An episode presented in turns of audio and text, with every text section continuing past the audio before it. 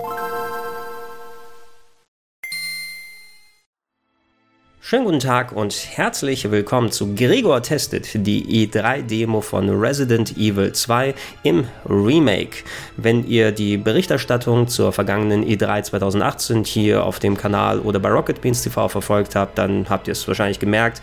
Eines meiner persönlichen größten Highlights der Messe war die erste Ingame-Footage, die es zu dem Remake von Resident Evil 2 gegeben hat. Äh, einer meiner Lieblingsteile der Serie, ähm, für mich, wenn ich es genau bedenke, sogar der beste der klassischen Art mit den vorgerenderten Hintergründen und den wechselnden Perspektiven. Natürlich hat der Zahn der Zeit, wir haben es fast 20 Jahre, seitdem das Spiel rausgekommen ist, ähm, daran genagt und es hat vielleicht nicht mehr ganz den Gruselfaktor, den es hatte. Ein bisschen cheesy, ein bisschen campy wirkt es auch heutzutage, aber das eigentliche Spiel an sich, wie die Level aufgebaut sind, die coolen Ideen mit dem A- und B-Szenario mit äh, Claire Redfield und äh, Leon S. Kennedy als spielbare Charaktere, das ist etwas, etwas, was auch nicht viele ähm, Spiele so replizieren konnten, selbst nicht in der Resident Evil Geschichte. Und ähm, ja, dementsprechend war es auch immer ein hehrer Wunsch der Fangemeinde, dass wir analog zu dem Remake, was wir von Resident Evil 1 bekommen haben, und da, wenn man sich da die, die Abstände anguckt, wirkt es auch schon fast lächerlich. Das kam nämlich knapp sechs Jahre nach dem Original raus, äh, 1995 das erste Resident Evil auf PlayStation und 2001 dieses wahnsinnig gute Remake auf dem Nintendo GameCube.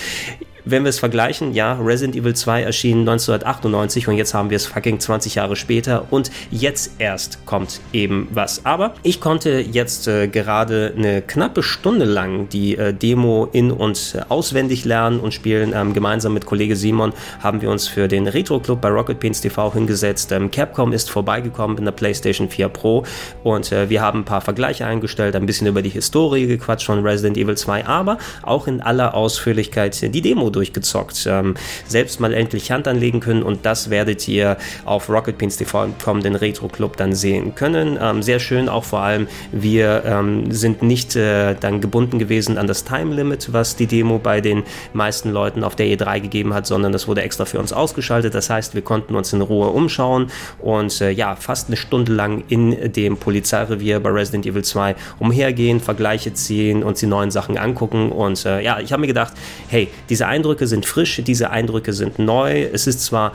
eine knapp halbe bis eine Stunde lange Demo, die letzten Endes gespielt werden kann, aber es ist auch schon ein ganz, ganz guter Einblick dafür, dass das finale Spiel auch gar nicht so lange hin ist. Ne? Der 25. Januar 2019 wird soweit sein, äh, bis es für die großen Konsolen kommt mit PS4 und Xbox One. Ich bin mir nicht sicher, es müsste auch eine PC-Version in Arbeit sein. Von der Switch-Version hat man jetzt noch nichts gehört. Äh, so wie ich das Spiel aber erlebt habe mit der technischen Qualität, kann ich es mir fast nicht vorstellen, dass da da auch eine Switch-Version kommen wird. Jesus Christ.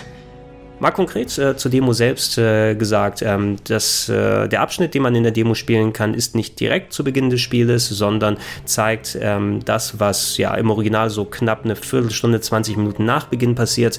Ähm, Leon landet im Polizeirevier in Raccoon City, ist in dieser großen Haupthalle mit der Justitia-Statue, mit dem schönen Ambient-Sound drumherum und ja, im Original war es eben so, nachdem man am Anfang des Spieles noch äh, mit äh, der Bikerfahrerin Claire Redfield zusammengekommen ist und dann getrennt wurde vom Schicksal, verschiedene Wege durch das Spiel nehmen muss, was eben diese A- und B-Quests dann verursacht hat, wo man mit wechselbaren CDs unterschiedliche Wege nehmen konnten. Das wird in diesem Spiel ein bisschen anders sein, denn die Entwickler haben bereits gesagt, es wird keine klassischen A- und B-Quests geben. Das heißt, ihr könnt nicht am Anfang wählen, spiele ich mit äh, Leon oder spiele ich mit Claire, sondern es wird gameplay-technisch innerhalb des Spieles verteilt sein, wen man mit welchen Abspiel, äh, Abschnitten dann spielen kann. Und äh, ja, hier ist es eben so gewesen in der Demo, dass man zumindest mit Leon am Anfang des Games unterwegs ist, in den ersten 20, 30 Minuten wohl und dann im Polizeirevier landet. In diesem Polizeirevier konnte man auch schon ein ordentliches Stück spielen, ein bisschen da durchgehen und schauen. Und das erste, was natürlich auffällt, ist die äh, absolut wahnsinnig richtig gut gewordene Technik. Ähm, ich war, als ich äh, gehört habe, so die ersten Details, die vor der E3 bekannt geworden sind, dass das Spiel nicht auf eine ja, klassische Ansicht, ähm, ähnlich, wie es das, das, ähnlich wie es das Remake von Resident Evil 1 gewesen ist, mit eben Render-Hintergründen, von mir aus auch Polygon-Hintergründen, aber festen Kameraperspektiven und wechselnden Ansichten gegangen ist, sondern diese Over-Shoulder-Perspektive genommen hat, die Resident Evil 4 bis 6 plus die Revelations-Teile hatten.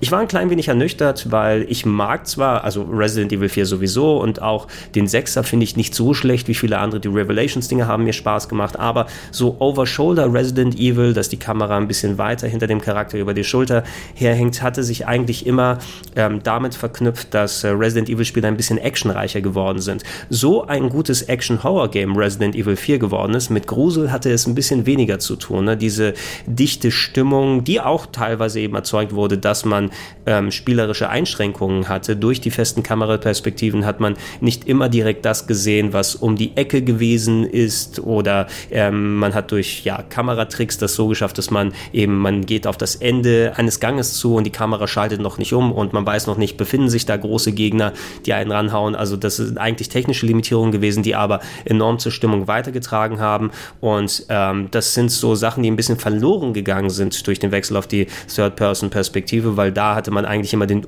Überblick, wie man sich den gerne gemacht hat.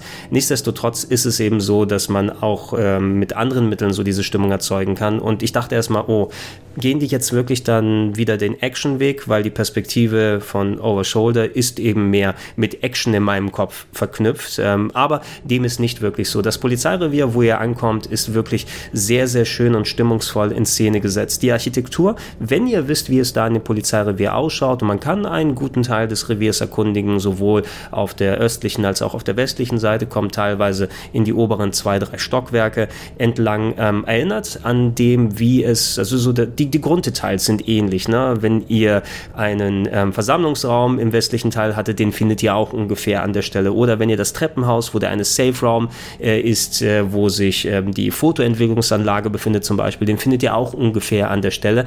Aber es wurde geschaffelt, es wurde angepasst, es wurde adaptiert und alles ist mit wesentlich mehr Details vollgestopft. Alleine die Empfangshalle zum Beispiel, in der ihr unterwegs seid, die sieht schon ein wenig anders aus. In der Mitte ist diese große Justitia-Statue, aber jetzt ist auf einmal ein anderes Rätsel da, als wie man es vorher hatte. Es gibt direkt die Möglichkeit, äh, auf ein oberes Stockwerk zu gehen. Normalerweise würde man erst im Laufe des äh, eigentlichen Spieles über Umwege in die oberen Stockwerke in der Haupthalle kommen. Hier ist es aber zum Beispiel direkt verbunden. Unten ist ein Empfang, den es vorher nicht gegeben hat. Ähm, de, weiterhin kann man äh, abspeichern natürlich, wenn man an die klassischen Schreibmaschinen geht. Aber diesmal, zumindest in der Demo, war es so keine Einschränkung durch äh, irgendwelche Farbbänder, die man hat, sondern man kann saven, wie man lustig ist. Ähm, ich hatte auch den Eindruck gefühlt, dass äh, nach bestimmten Stellen ich ein Autosave-Icon gesehen habe, so dass es wohl auch ähm, so etappenweise Saves gibt, wie man es auch von den vergangenen Resident Evil Spielen kennt. Das war eben nicht der Fall bei den ganz alten. Da musste man noch händisch abzählen, wie viele Farbbänder habe ich noch über, wie viel kann ich noch saven.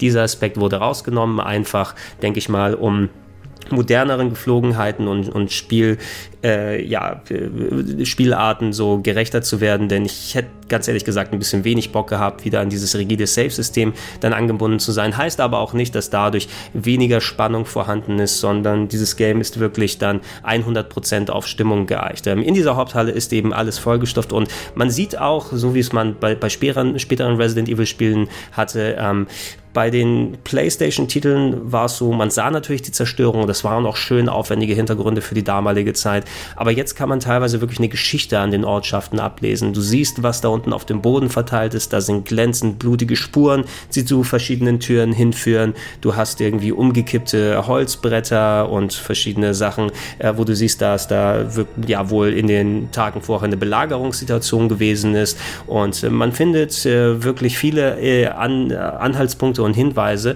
Äh, wir sind alleine wirklich mal eine Viertelstunde durch diese Haupthalle gelaufen und haben uns die verschiedenen Sachen in Ruhe angeguckt, sodass der Raum auch jetzt wirklich eine Geschichte erzählt. Und das ist etwas, was so ein bisschen untergegangen war in den Rendertiteln. Und ähm, da bin ich auch fast froh darüber, dass wir kein Remake äh, noch vor zehn Jahren vielleicht gesehen haben, weil da hätte man eins zur PS2 oder PS3-Ära gehabt und dann hätte man wohl nicht diesen ganzen Detailgrad und diese Attention to Detail gehen können.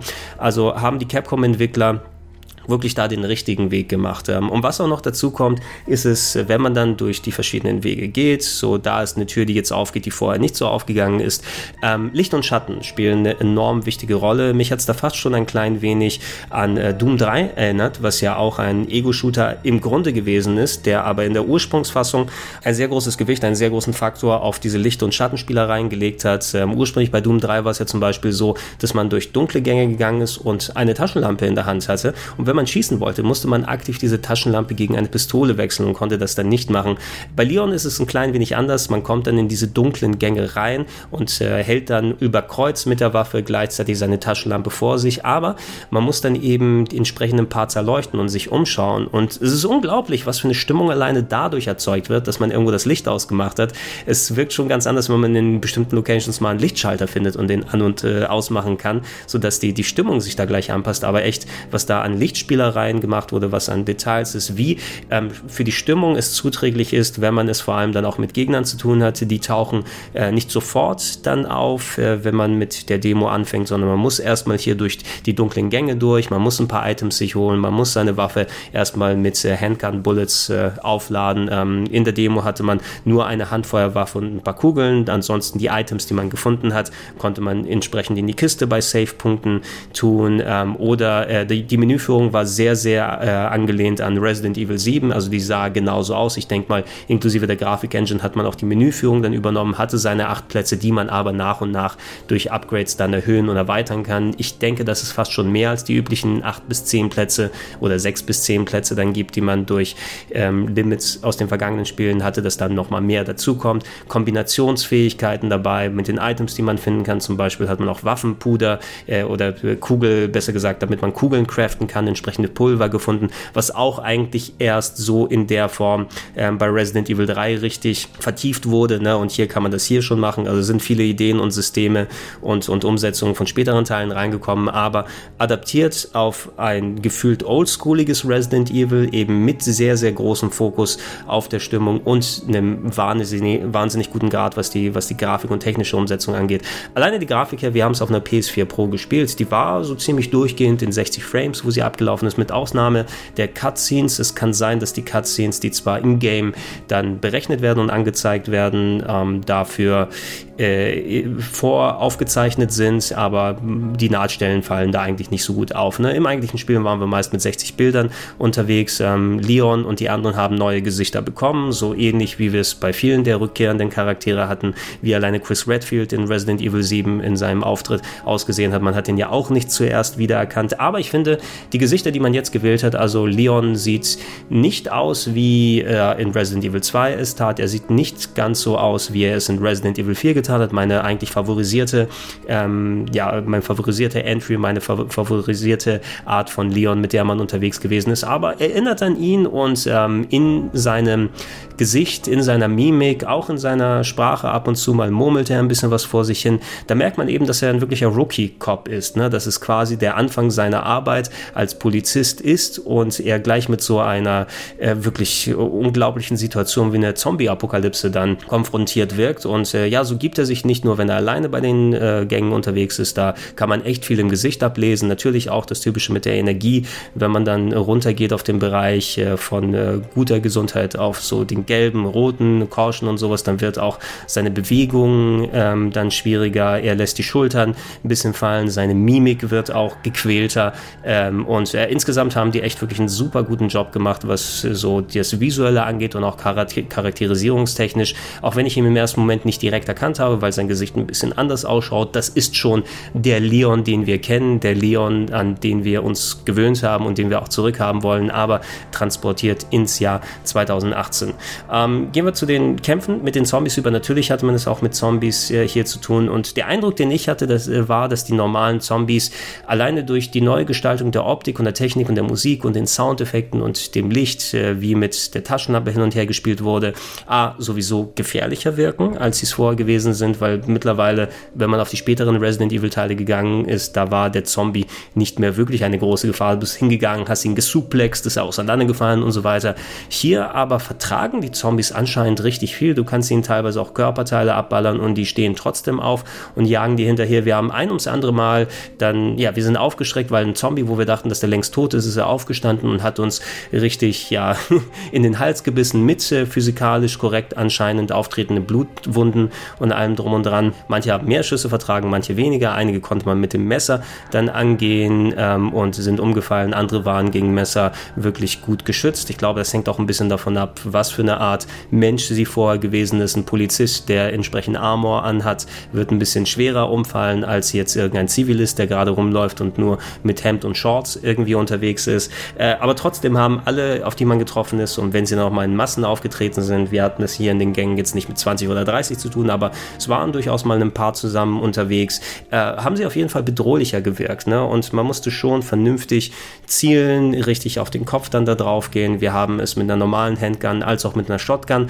machen können. Und es gibt natürlich nichts äh, Erleichternderes, ne, als wenn ein Gegner, der nah bei dir dran ist, mit einer Shotgun richtig den wegzusemmeln und der halbe Kopf ist dann auf einmal weg und das Ding torkelt immer noch zu dir hier weiter. Also, das haben sie schon echt ganz cool umgesetzt und ich denke, das ist der Vorteil der Third-Person-Perspektive, weil rein von der Spielbarkeit, ähm, rein von dem Zielen, Ausweichen und so weiter, ist so eine Third-Person-Perspektive natürlich am idealsten. Aus der Ego-Perspektive, klar, natürlich kann man das auch dann, was das Zielen angeht, ganz gut spielen. Ich muss persönlich für mich sagen, Resident Evil 7 hat für mich besser in VR funktioniert mit dem Zielen, weil da konnte ich auch noch die Neigungssteuerung des äh, VR-Helms, äh, des PSVRs benutzen, um so den letzten Detailgrad fürs Zielen und Gegner anvisieren dann mitzubenutzen. Der hat mir gefehlt, wenn ich dann händisch das quasi als Ego-Shooter gespielt habe. Und da fühle ich mich persönlich ein bisschen wohler bei Third-Person-Shootern. Das gibt mir so die Präzision. Ich habe trotzdem noch, dadurch, dass die Kamera ein bisschen weiter weg ist, das äh, Gefühl, dass ich äh, noch den Überblick habe, wenn Gegner hinter mir sind.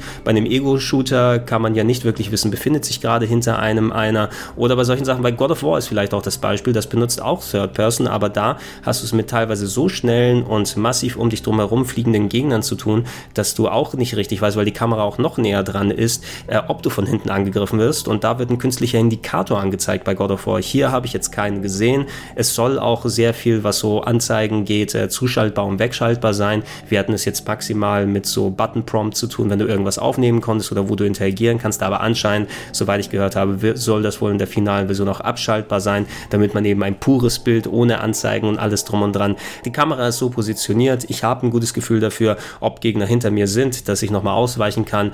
Hat mich eben so mehr an Dead Space eben erinnert. Ne? Und Dead Space ist eh eine Analogie zu Resident Evil 4 gewesen. Die haben viel von dem Spiel da abgeschaut. Und ähm, ja, für solche solche Sachen funktioniert es ganz gut. Dadurch, dass der Fokus wirklich eben auf Stimmung und nicht nur Horror-Action gelegt wurde, äh, hat aber beides funktioniert. Sowohl die äh, spannende, mit fast so dichte, mit einem Messer zu schneidende Stimmung ist äh, transportiert worden, als auch das actionmäßige Gameplay, die Kontrolle, die man darüber hatte, ähm, die Möglichkeiten mit einem Messer auch zum Beispiel anzugreifen, was auch, das fand ich zum Beispiel auch eine ganz clevere Sache. Ähm, die Messer sind ja häufig unterschiedlich eingesetzt worden in Resident Evils. Hier nimmt das Messer ähm, sozusagen den alternativen Angriffspart ein. Das konnte man ja in vielen so machen. Man hält eine der L- und R-Tasten gedrückt und dann zückt man statt der Handfeuerwaffe sein Messer und kann dann Gegner behaken. Aber hier habt ihr nochmal die Möglichkeit, wenn Gegner euch anspringen und ihr ein Messer gerade habt, es dazu benutzen, dem Gegner sozusagen in die Brust zu stechen, nach hinten zu werfen und dann den Gegner zu erledigen mit euren Feuerwaffen und das Messer wieder rauszuziehen, um es euch zu holen. Also es ist nicht einmal benutzen und weg, wie beim Resident Evil Remake. Da waren es ja so One-Use-Items und es ist nicht ein Dauer dauerhafte Waffe, die ihr immer dabei habt, aber es gibt auch die Möglichkeit, das zu verlieren. Zum Beispiel einer der Zombies, dem wir das Messer in die Brust gerammt haben, ist so umgefallen, dass wir es nicht mehr aus ihm rausziehen konnten und wir müssen wohl jetzt anscheinend ein neues Messer finden. Und das auch eine klassische alte Idee, die aber so neu umgestaltet und transportiert wurde, dass es wohl gameplay-technisch ein paar Neuerungen ergibt, die ähm, richtig gut funktionieren können. Und, und das ist wirklich eine sehr coole Sache gewesen. Ähm, was ich zugeben muss, ich habe so ein bisschen weniger auf die Musik geachtet. Ich glaube, es ist nicht die gleiche, der gleiche Sound äh, wie bei den PlayStation-Titeln. Die waren ja gerade auf der Playstation, was die Musik angeht, hatten wirklich diese, ja, sehr schwermütige, mit, mit Geigen vollgestopfte, wirklich äh, Musik, die mir das Blut hat in den Adern gefrieren lassen. Einer der Gründe, warum ich kaum als äh, Teenager Resident Evil spielen konnte, weil die Musik so intensive Stimmung erzeugt hat, ähm, die aber eben auch zur PlayStation 1-Ära gepasst hat ähm, und äh, die, glaube ich, eben nicht eins zu eins hier rübergekommen ist. Ich war zu sehr damit beschäftigt. Da war sehr viel Soundeffekte ne, und Atmosstimmung mit dabei, die mehr ein bisschen im Vordergrund stand. Aber entsprechend an den Stellen ist dann wohl auch Musik aufgeflammt, die, wenn ich mich richtig erinnere, nicht die gleiche gewesen ist vorher. Ich denke, auch da wird Capcom aber einen guten Weg finden, wo alles jetzt nicht mit einem überbordenden Soundteppich dann äh, überlagert ist, so wie es früher auf der PlayStation war, wie es wahrscheinlich nicht mit einem aktuellen Projekt passt, aber an den richtigen Stellen entsprechend die, die Stinger und äh, die aufbordende Musik und die anschwellende dramatischen Sounds oder sowas dann hervorstechen zu lassen. Ansonsten ist es eben ein, ein Spiel, was sehr von der schummrigen Optik, von der atmosphärischen Gestaltung der Level dann äh, angeht äh, und äh, was eben begleitend durch die Soundeffekte wirklich ein Ding ist, was auf Stimmung, Stimmung, Stimmung, Stimmung setzt. Ähm, was gibt es noch zu sagen? Also, wie erwähnt, das Leveldesign erinnert an dem, wie es auf der PlayStation 1 gewesen ist, ähm, hat aber wirklich etliche Neuerungen dabei. Es gibt so eine Handvoll Items, die euch nochmal neue Möglichkeiten ergeben. Zum Beispiel könnt ihr Bretter finden, mit denen ihr Fenster vernageln könnt, die ehemals dann die Möglichkeit gegeben haben, Zombies da reinzuspringen und euch von außen zu belagern. Also kommt damit ein kleinerer Rätselpart mit rein.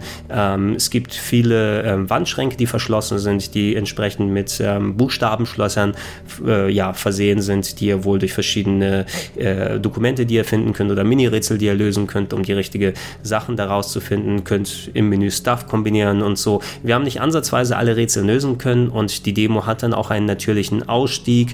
Äh, was ich nicht gesehen habe, leider, entweder sind wir da an, daran vorbeigegangen oder haben es nur knapp verpasst, war, dass ein Licker nochmal aufgetaucht ist. Der ist nicht direkt sofort ähm, so der erste Auftritt, der wurde nicht exakt so verbaut, wie wir es noch von der PlayStation 1 erkennen. Und es kann sein, dass wir da ähm, vielleicht die falsche Ecke genommen haben oder dass der in der Demo hier noch gar nicht verbaut war oder erst später dann irgendwie vorkommt. Äh, alleine davon aber ähm, zu sehen, wie die Level aufgebaut sind, wie der Gore-Faktor, der Splatter-Faktor auf einmal intensiv und detailreich ist. Also meine Herren, das ist eins der splatterigsten Spiele, die ich in den letzten Jahren gesehen habe und es passt wie die Faust aufs Auge. Ich freue mich so sehr zu sehen, wie enorm und hardcore dieses Game werden wird, ähm, weil es einfach auch mit der Resident Evil 7 Engine jetzt so einen Detailgrad und einen Aufwand mitnehmen kann, dass es auch richtig funktionieren wird. Und ey, ich bin echt äh, hin und weg, muss ich sagen. Ne? Es gibt kaum was, was ich jetzt groß an dem Spiel mäkeln würde.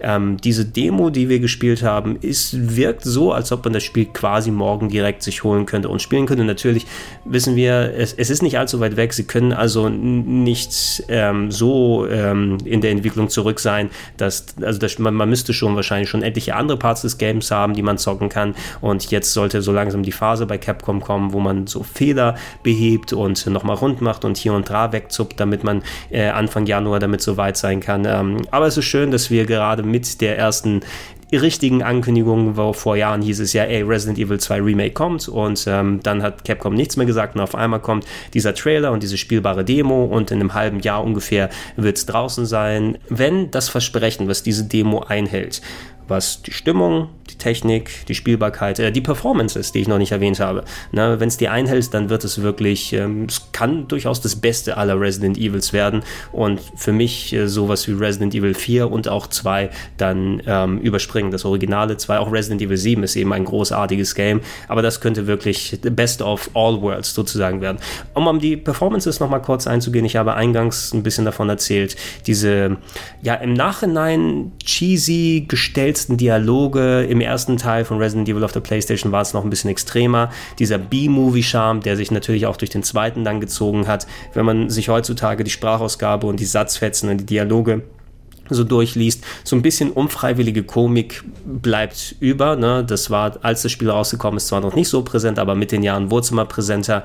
Jetzt aber ist das Spiel nicht auf Com also nicht auf, auf bewusste Comedy aufgebaut und ähm, ja, ich schätze mal hier und da wird es wohl einen kleinen One-Liner und so weiter geben, aber dieses Spiel ist ernsthaft und dieses Spiel hat ähm, die Eier ernsthaft zu sein, ne? wie die Gewalt da dargestellt wird, wie die Situation so übermächtig wirkt und wie gefährlich die Zombies und die Umgebung alleine sind. Ähm, das passt zum Ernst der Situation und auch die Performances, die man da gesehen hat. Äh, Leon, wie er herumläuft, wie er seine Sätze macht, wirkt richtig gut. Die Interaktion, die man ähm, mit Marvin hat zum Beispiel. Marvin ist einer der Polizisten gewesen, äh, die noch nicht zum Zombie geworden waren im originalen Resident Evil 2. Da gab es eine Handvoll Interaktionen ähm, und äh, der ist hier auch mit dabei. Man hat ein paar Gespräche mit ihm zu sagen und meine Herren, ne? also Gesichter toll designt, Performance ist gut gesprochen, die Dialoge echt schön. Das Ding hatte mich einfach an den Eiern und wie gesagt, ich hoffe, dass das nicht nur jetzt die Anfangseuphorie ist und dass es einfach eine richtig gute Demo war,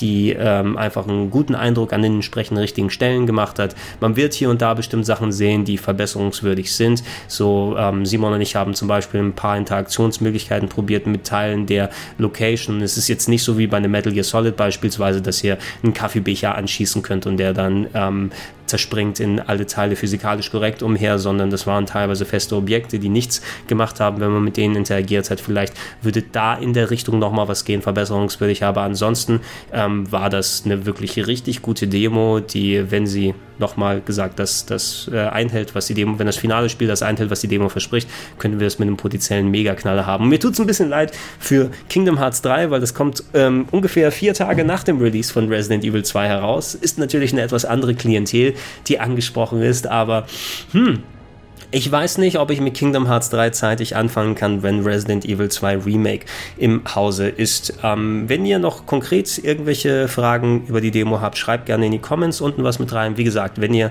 den äh, fast eine Stunde langen Playthrough von mir und Simon euch angucken wollt, ähm, 19 Uhr Sonntag auf Rocket Beans TV den Retro Club anschauen, äh, danach im Anschluss dann auch auf YouTube zu sehen. Wir haben uns extra viel Zeit genommen, sind ein bisschen auf die Geschichte von Resident Evil 2 eingegangen, haben ein bisschen Material aus den Resident Evil 1.5 äh, Prototypen gezeigt und so weiter und so fort. Ähm, schreibt gerne in die Comments hier mal rein, wenn ihr was konkreter wissen wollt. Schaut euch das Playthrough ein und äh, an und äh, wenn äh, das so passen sollte, dass wir auch auf dem Sender was gemeinsam machen können. Ich glaube, ich schlafe davor und dann machen wir einen Marathon, wenn es passt und zocken das Spiel durch, bis die Schwarte kracht und schauen, was man dann alles rausnehmen kann. Bitte, Capcom, enttäuscht mich nicht. Ihr habt einen guten Eindruck auf der E3 hinterlassen. Ich freue mich auf Mega Man 11, äh, was ich spielen konnte bereits. Ich freue mich auf Devil May Cry 5, das wird cool. Ich freue mich sehr auf Resident Evil 2 und äh, wenn die Titel so gut sind, wie ich erhoffe, dann ähm, ja, Capcom, habt ihr richtig wieder was gut bei mir. Jetzt fehlt nur noch Dragon's Dogma 2. Kündigt das an und dann seid ihr mein most favorite Publisher ever.